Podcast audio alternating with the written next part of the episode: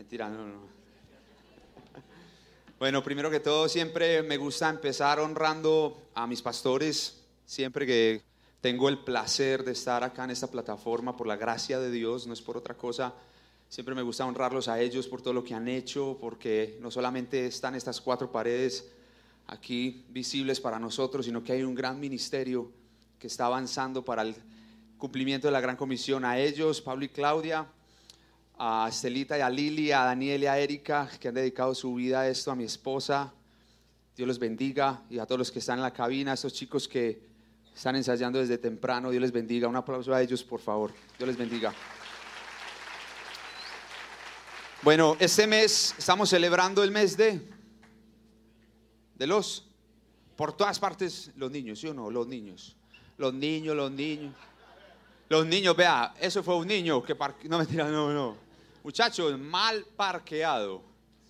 Vea, ahí está.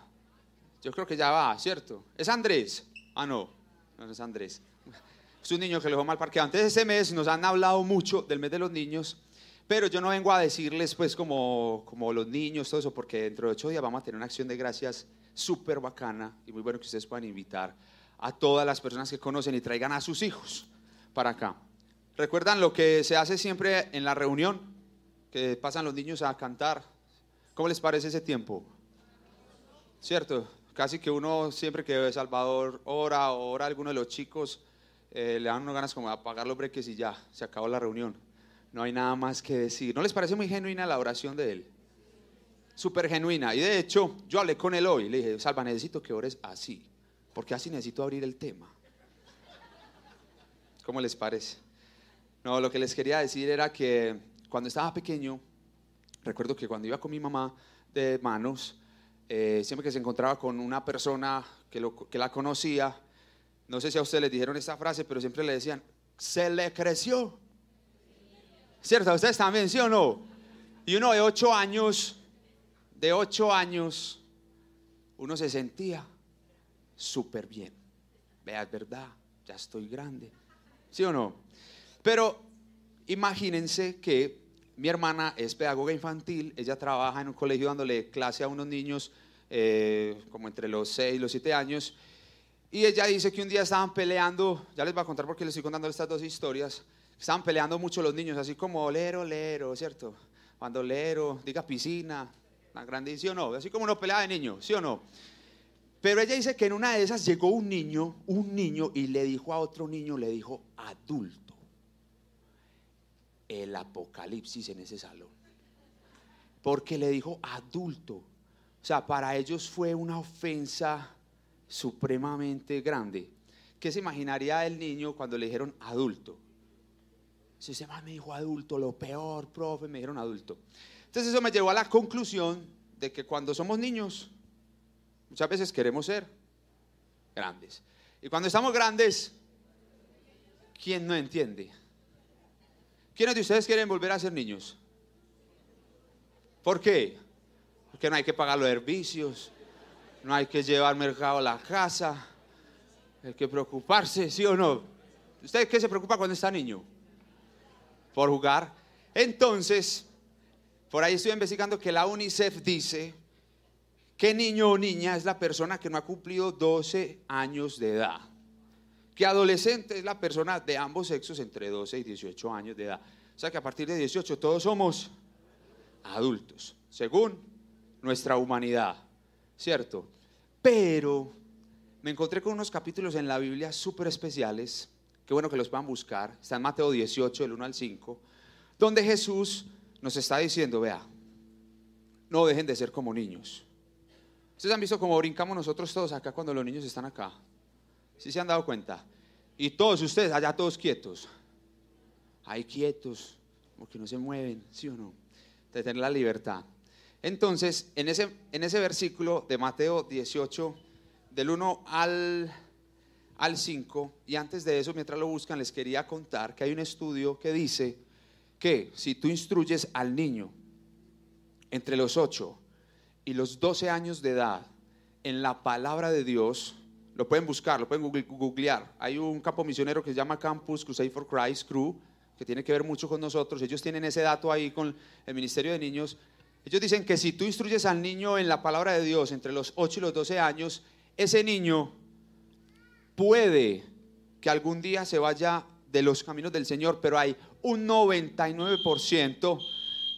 Por ejemplo, eso fue un niño que activó la alarma, ¿cierto? Pero no vamos a asustar por eso, es para saber si tenemos la atención puesta, ¿sí o no? Eso es una prueba para mí, no para ustedes, para saber si puedo seguir hablando o no. Entonces, imagínense, imagínense que ellos dicen, no se tapen los oídos, que ya eso va a parar. No sé cuándo, pero va a parar.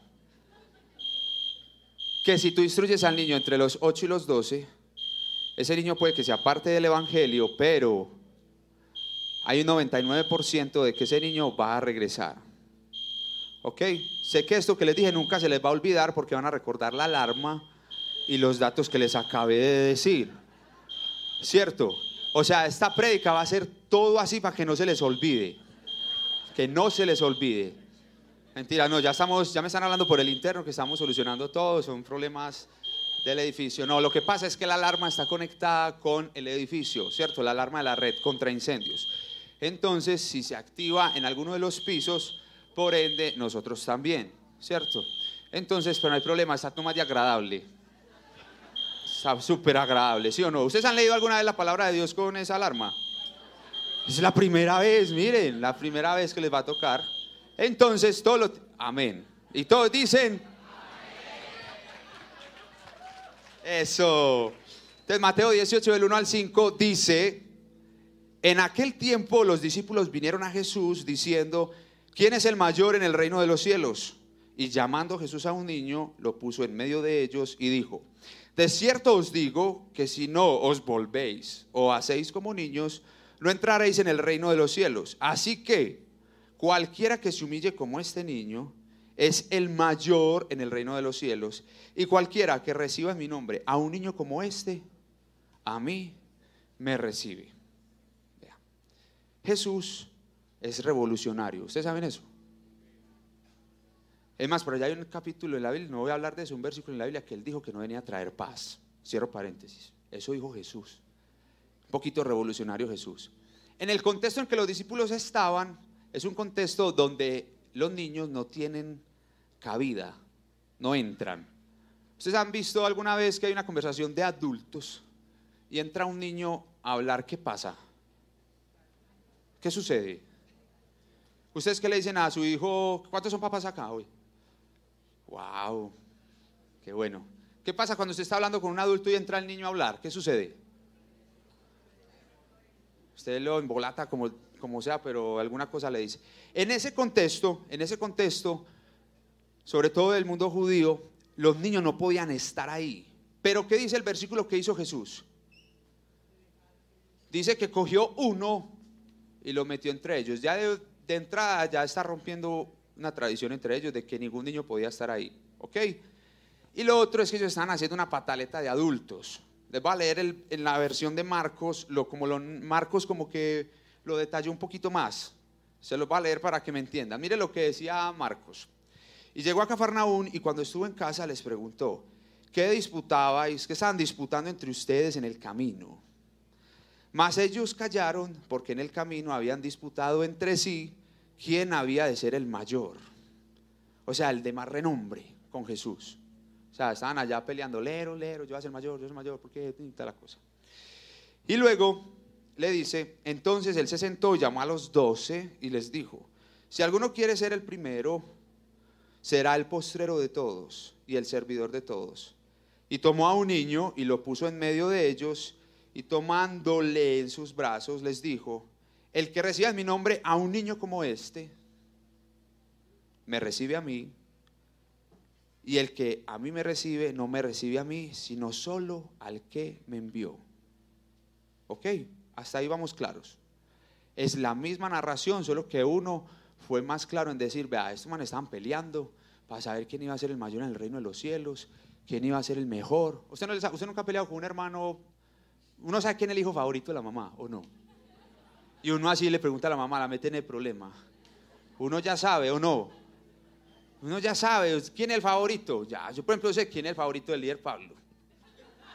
Pero ya no, no pregunta. Uno no pregunta eso. Pero los discípulos estaban peleando por esa bobada. ¿Qué hizo Jesús? Llamó a un niño y le dijo tres cosas.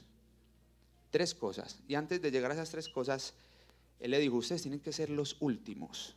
Pero al decir que son los últimos, él utilizó una palabra que se llama postrero. Y una persona que es postrera no es que sea la última, sino que ya pasó por algo. Me explico. Postrer significa, significa segunda siembra y cosecha. O sea, ya hubo una cosecha. ¿Sí o no? Ya hubo una cosecha.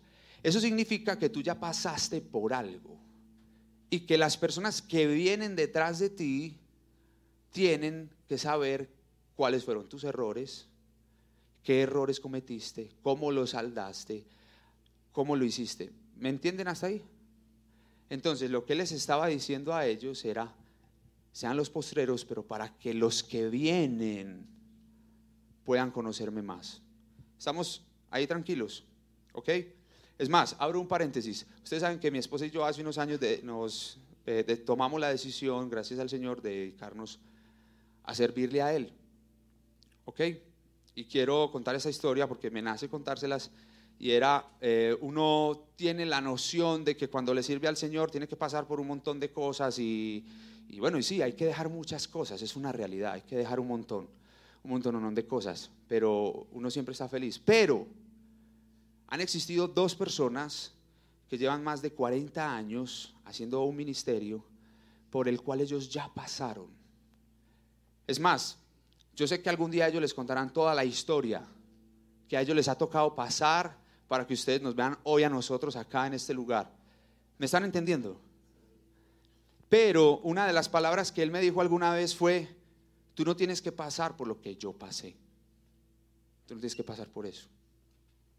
Por eso a los niños son tan hermosos, porque ellos no tienen que pasar por lo que tú y yo ya pasamos. Eso era lo que Jesús le estaba diciendo a los discípulos.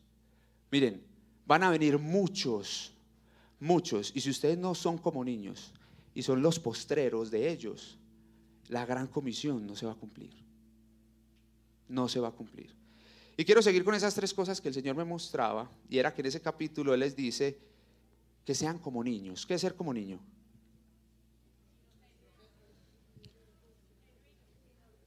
Sin orgullo, genuino. Yo copié varias cosas que mi hermana me decía, yo, ¿vos cómo ves los niños en el colegio? ¿Cómo son? Entonces ella me dice, vea, no guardan rencor, saben reconciliarse rápido, ponen límites. un día mi sobrino me dijo, es un sobrino muy espectacular, mi sobrino un día me dijo que estaba bravo con el papá porque, porque le había robado un, pedazo del helado de mandarina.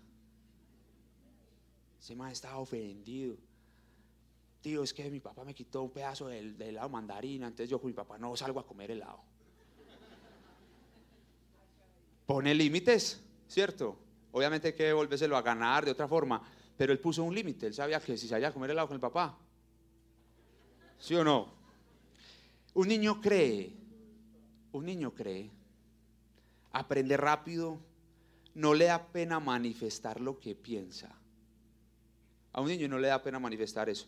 Y un niño aún juega. ¿Qué es lo que más le gustaba hacer uno de niño? Entonces, vea, yo tenía una profesora en el colegio que se llamaba Doña Dolly. Doña Dolly tenía una regla así de grande. Así. En ese tiempo, si quiere poner la transmisión, en ese tiempo a uno le podían pegar los profesores. Y si uno le contaba a la mamá que el profesor le había pegado, ¿sí o no? En ese tiempo pasaba así, pasaba así, ¿cierto? Pero uno aún juega, a uno le gusta jugar. Lo que pasa es que ya un día me dio un reglazo. Yo la verdad era un muy buen niño, una santa paloma, la verdad. No, lo que pasa es que en ese tiempo había salido una película que se llamaba Tarzán, ¿sí o no? Y yo hacía parte del coro de la escuela y entonces me acuerdo de la canción, me acuerdo muy bien que empezaba una paloma blanca, hasta ahí me la sé hasta ahí. Y cuando terminaba una paloma blanca, yo salía como Tarzán. Entonces la profesora tomó medidas, pero me gustaba jugar. Les quería contar ese ejemplo porque eh, la verdad me ha gustado ser como niño. reconciliarme rápido, no guardar rencor, cometo muchos errores.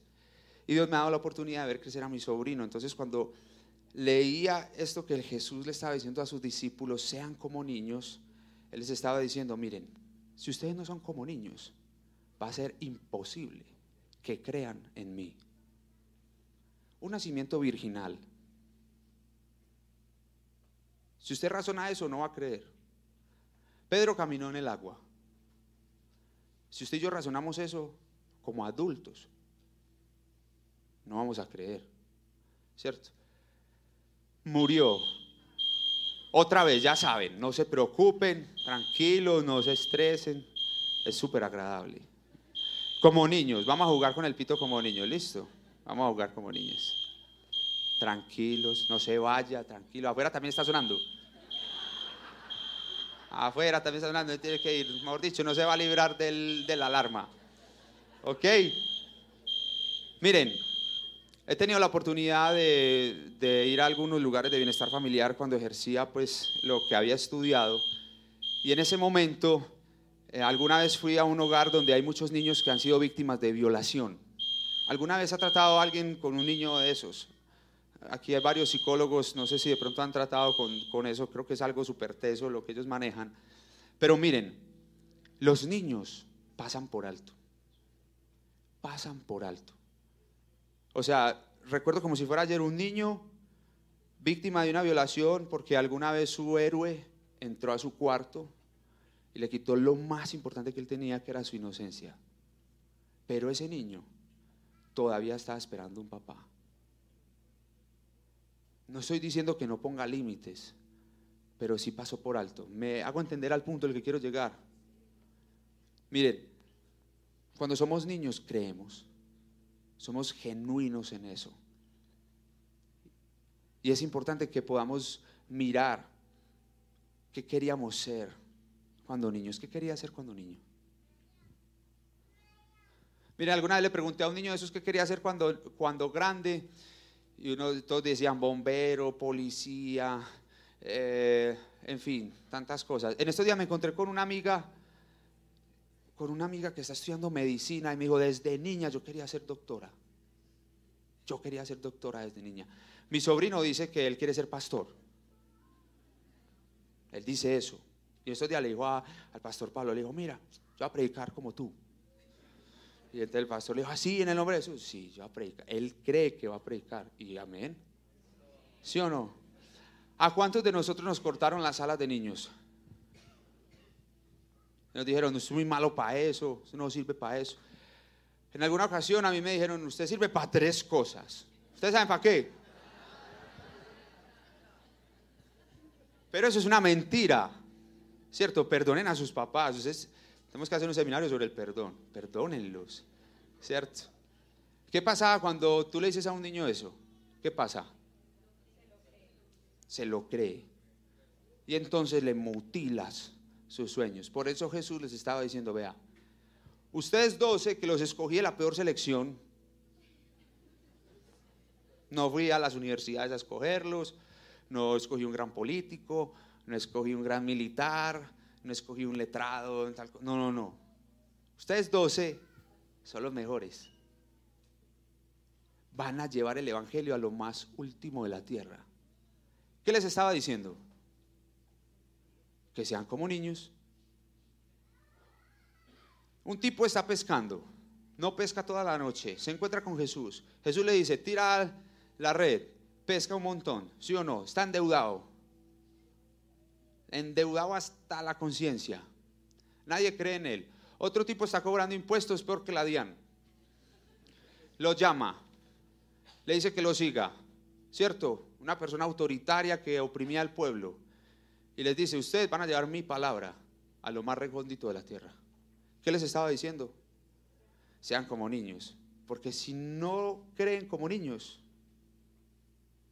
no van a creer nunca que el mundo puede cambiar.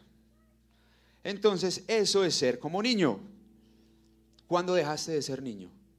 No cuando cumpliste 12 años. No. ¿Cuándo dejaste de ser niño? Cuando a pesar de las preocupaciones no fuiste capaz de darle un beso a tu esposa. Cuando a pesar de las preocupaciones no fuiste a coger el cachete a tu amigo. Ese día dejaste de ser niño. Amén. Ojalá bien duro. Dejamos de ser niños el día que no somos capaces de abrir la Biblia porque estamos deprimidos. Perdón que se lo diga. Pero cuando estés así es cuando más tienes que abrir las escrituras y creer lo que el Señor te está diciendo. Cuando tú dejas de ser niño, ¿qué sucede? ¿Se acaban los sueños o no? Se acaban. Entonces Jesús les está diciendo a ellos que el segundo punto es que se humillen. Entonces primero les está diciendo, sean como niños. Después, humíllense. Y humillarse es despojarse del yo, dejar el orgullo, la egolatría, la vanagloria. ¿Quién va a ser el mayor? ¿Quién es más importante para el líder Pablo? ¿Quién es más importante para el jefe? Yo soy el más importante. No, muchachos, no hagan eso. Lo que Jesús les está diciendo es, humíllense, sean los postreros, sigan sirviendo. Y en el reino de los cielos nos vamos a ver. ¿Me siguen hasta ahí? Ok. ¿Cuál era tu superhéroe favorito? ¿Cuál era? ¿Cuál era? Superman. No, este Gabriel sí, no. Vea, la verdad, vea, yo copié aquí mi superhéroe favorito, vea. El Chapulín. ¿En serio? Les voy a decir el por qué, vea. Sí, es en serio. ¿Usted no ha visto Chapulín? Man, te hacía reír. A mí ninguno de esos superhéroes me hacía reír. Ninguno, ni Batman, ni nada de esos. Me hacía reír. Inclusive con, mi hermana éramos muy, pues, a esos cómics. Pero ¿por qué les estoy preguntando quién es su superhéroe favorito? Vea. Usted le preguntan a mi sobrino quién es su superhéroe favorito. Y él empieza con Jesús. Es en serio. Y no pudo venir, que lo íbamos a entrevistar. Él empieza con Jesús. Yo sé que la mamá y la tía y la abuela están haciendo un gran trabajo con él. Gran trabajo entre comillas porque están viviendo a Cristo en su casa. ¿Cierto? Yo me casé hace siete años. Él tiene diez, va a cumplir once. Entonces Dios me dio la oportunidad de vivir con él casi cuatro años en los cuales yo estaba empezando a, a caminar muy bien en la fe, digámoslo así. Y yo solamente paso dos horas con él, dos horas semanales, no más. Y hay semanas que no puedo visitarlo. Pero esas dos horas que yo paso con mi sobrino, él me enseña más a mí que lo que yo le enseño a él. ¿Me hago entender? Por ejemplo, un día me vio preocupado y él me dijo, tío, pero ¿cómo así? Si tú cantas, si te tengo a ti, lo tengo todo.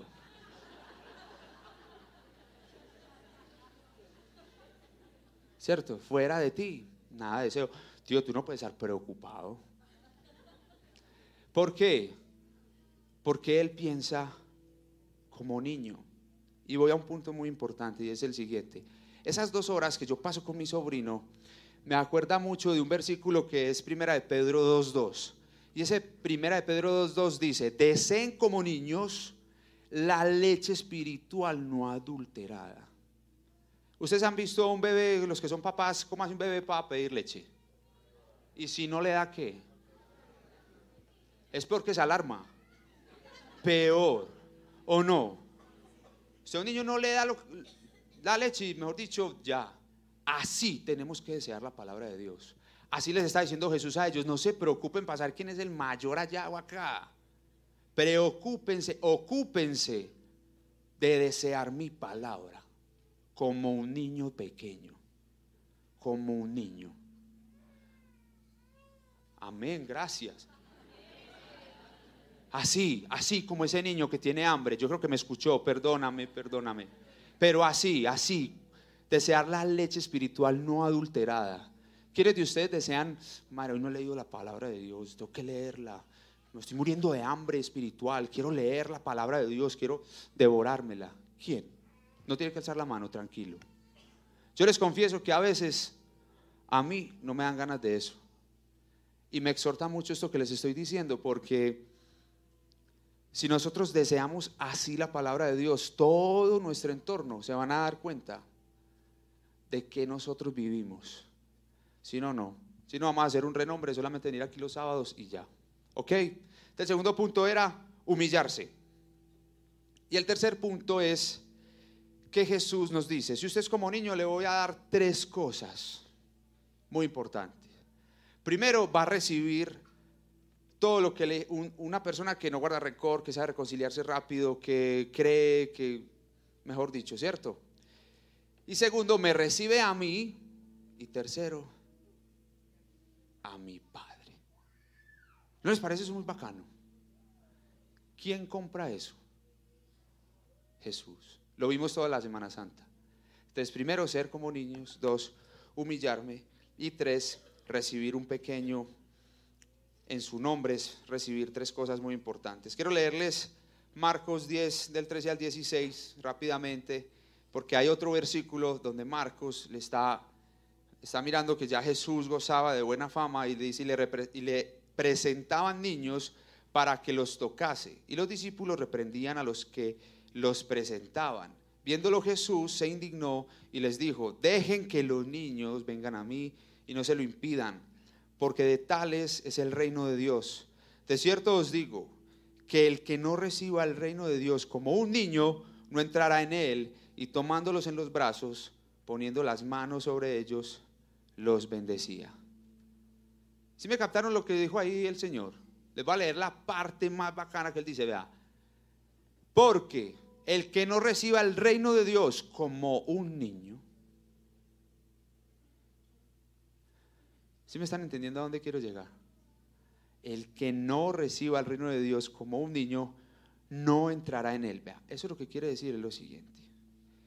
Él dijo que iba a morir y murió. Él dijo que iba a resucitar y, y él dijo que iba a volver. ¿Tú crees eso? Amén. Vea, eso es lo más difícil de creer si pensamos como adultos. Porque Él ya resucitó, está vivo. Está vivo. Pero Él va a volver. Y cuando Él regrese, ¿cómo quieres que te encuentre? ¿Como un adulto o como un niño? Miren, los que me conocen saben que yo soy muy acelerado, muy. Y a veces me estreso mucho y respondo feo y contesto mal. Y un día mi esposa me dijo, parce, relájese, disfrute, disfrute. Hay un problema, disfrute. ¿Qué más vamos a hacer? Hay que solucionarlo, claro que sí. Y por eso les quiero leer lo siguiente, y es que ser como niño es delante de Dios, pero no ante los hombres. Porque por ahí va más de uno diciéndole a la esposa así, eh, mi amor, tú que ser como niño. Me puedo quedar jugando a la play toda la noche. No falta el que vea, mi amor, ya Andrés estaba diciendo que tengo que ser como niño, entonces yo no tengo que salir a trabajar porque los niños no trabajan. Y hay unos que juegan play hasta las 2 de la mañana, muchachos, ya se casaron, no jueguen más de eso. Atiendan su familia. Hay otros que, en fin, o sea, entiéndame lo que les quiero decir. Ante Dios, pero ante los hombres, tenemos que ser muy maduros, muy maduras. Es que nadie me quiere, todos me oyen. Pero si ya tienes el gozo de la salvación, ¿alguien disfruta de eso? Del gozo de la salvación. Yo tengo una amiga que amo mucho y vamos al estadio a ver un equipo que no le puedo decir para que no me goce. Pero vivimos perdiendo. ¿Y qué? Pero ella me dice algo súper bacano, porque ella me dice, parce, no hemos perdido la salvación. Entonces salimos como niños. ¿Sí me entienden lo que les quiero decir? Hay muchas preocupaciones, yo sé que hay muchas preocupaciones, pero miren, en Semana Santa, en Semana Santa vimos un seminario Créanme, yo creo que los mejores seminarios que el Señor nos ha podido regalar. Y me quebrantaba cada vez que veía la obra de teatro, me quebrantaba cada vez que veía a estos locos tocando con nosotros, me quebrantaba viendo a nuestros pastores preparando un tema para decirnos, muchachos, Él ya lo hizo todo, todo. ¿Qué es todo? Como niños disfruten. Que como cristianos nos vean un carelimón bien aburrido. Si tú tienes eso en tu corazón, aquí hay líderes que te van a dar una célula. El que no sabe qué es una célula, le aseguro que va a disfrutar la mejor experiencia de su vida. Aquí hay movimientos de lunes a sábado y estamos orando para abrir los domingos. ¿Por qué? Porque hay gente necesitada allá afuera que necesita aprender a ser como niños. Abracen. ¿Qué problema hay en dar un abrazo? Llama a esa persona que no has vuelto a abrazar en muchos años y sabes que la tienes que abrazar. Tienes que ser como niño. Porque sabes, primero tu círculo va a conocer de Jesús porque tú te vas a portar como un niño que pasa las ofensas. Hay un versículo en 1 Corintios 14, 20 que dice, amados hermanos, no sean infantiles en su comprensión de estas cosas. Sean inocentes como bebés en cuanto a la maldad, pero maduros en la comprensión de asuntos como estos.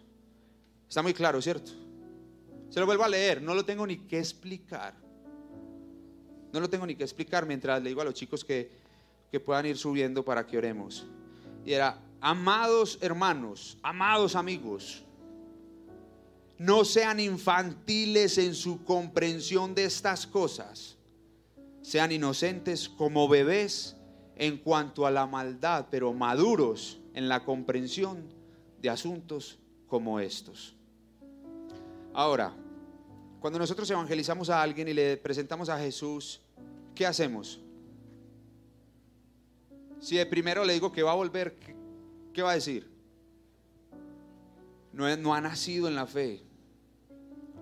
Y créanme que tal vez nuestro único afán es que muchos más lo conozcan. Por eso tratamos de poner ese lugar bonito, hermoso, que los servidores estén en las puertas, los bendecimos en el nombre de Jesús. Que, ¿Qué pasaría el día de mañana si todos los que estuviéramos sirviendo y todos los que llegaran aquí fuéramos como niños? ¿Qué pasaría? Eso sería una fiesta. Y es una fiesta. ¿Por qué? Porque cuando ustedes entran por ahí, quieran o no, se vuelven como niños. Porque el que no quiere pasa un mal rato, ¿o no? El que entra por esa puerta de una reunión como esta, si no es como un niño y no entiende que alzar los brazos del Señor, aquí estoy depositando toda mi confianza en ti, soy tu bebé, atrápame en tus brazos. El que no entiende eso, pasa una mala noche. Y no queremos eso. Si es tu primera vez en este lugar, queremos que ames tanto a Jesús como a nada. No nos ames a nosotros todavía. Pero ama a Jesús sobre todas las cosas. Créeme que pagó un precio muy alto por ti y por mí. Y por eso nos está diciendo, sean como niños, pero ante Dios, ante los hombres, sean maduros. Asuman el propósito por el cual fuiste creado. Asume la tarea. Que cuando llegues a donde Él, sepas lo que hay que vivir. Miren, todo esto para contarles lo siguiente. En Apocalipsis 19, 11, hay un versículo que si uno no lo lee siendo niño, se estalla la cabeza. ¿Cuántos niños hay hoy aquí? Si no me toca empezar desde cero, alcen la mano. Eso. Miren lo que dice Apocalipsis. Si no somos niños, no vamos a entender esto. Miren lo que dice en Apocalipsis 9, 19, del 11 al 16. Dice, Juan, que estaba en la isla de Patmos, escribiendo el Apocalipsis, escribe esto que es un libro de amor, es un, es un deleite. Usted lee en Apocalipsis, es la historia final de una boda que empezó en el Génesis. Por eso no le tengan miedo. Es, es un deleite de ver cómo una historia de amor empieza en el Génesis y va a terminar en el Apocalipsis. Y miren cómo describe Juan, cómo describe Juan que va a venir Jesús. Eso me parece hermoso. Dice, entonces vi el cielo abierto y aquí un caballo blanco. Y el que lo montaba se llamaba fiel y verdadero. Y con justicia juzga y pelea. Sus ojos eran como llama de fuego y había en su cabeza muchas diademas y tenía un nombre escrito que ninguno conocía sino él mismo. estaba vestido de una ropa teñida en sangre y su nombre es el Verbo de Dios. Los ejércitos celestiales, vestidos de lino finísimo, blanco y limpio, le seguían en caballos blancos. ¿Se imaginan eso? Espectacular, es espectacular. De su boca sale una espada aguda, afilada, para herir con ella a las naciones, y él les regirá con vara de hierro. Y él pisa el lagar del vino del furor y de la ira del Dios Todopoderoso. Y en su vestidura y en su muslo tiene escrito este nombre, Rey de Reyes y Señor de Señores.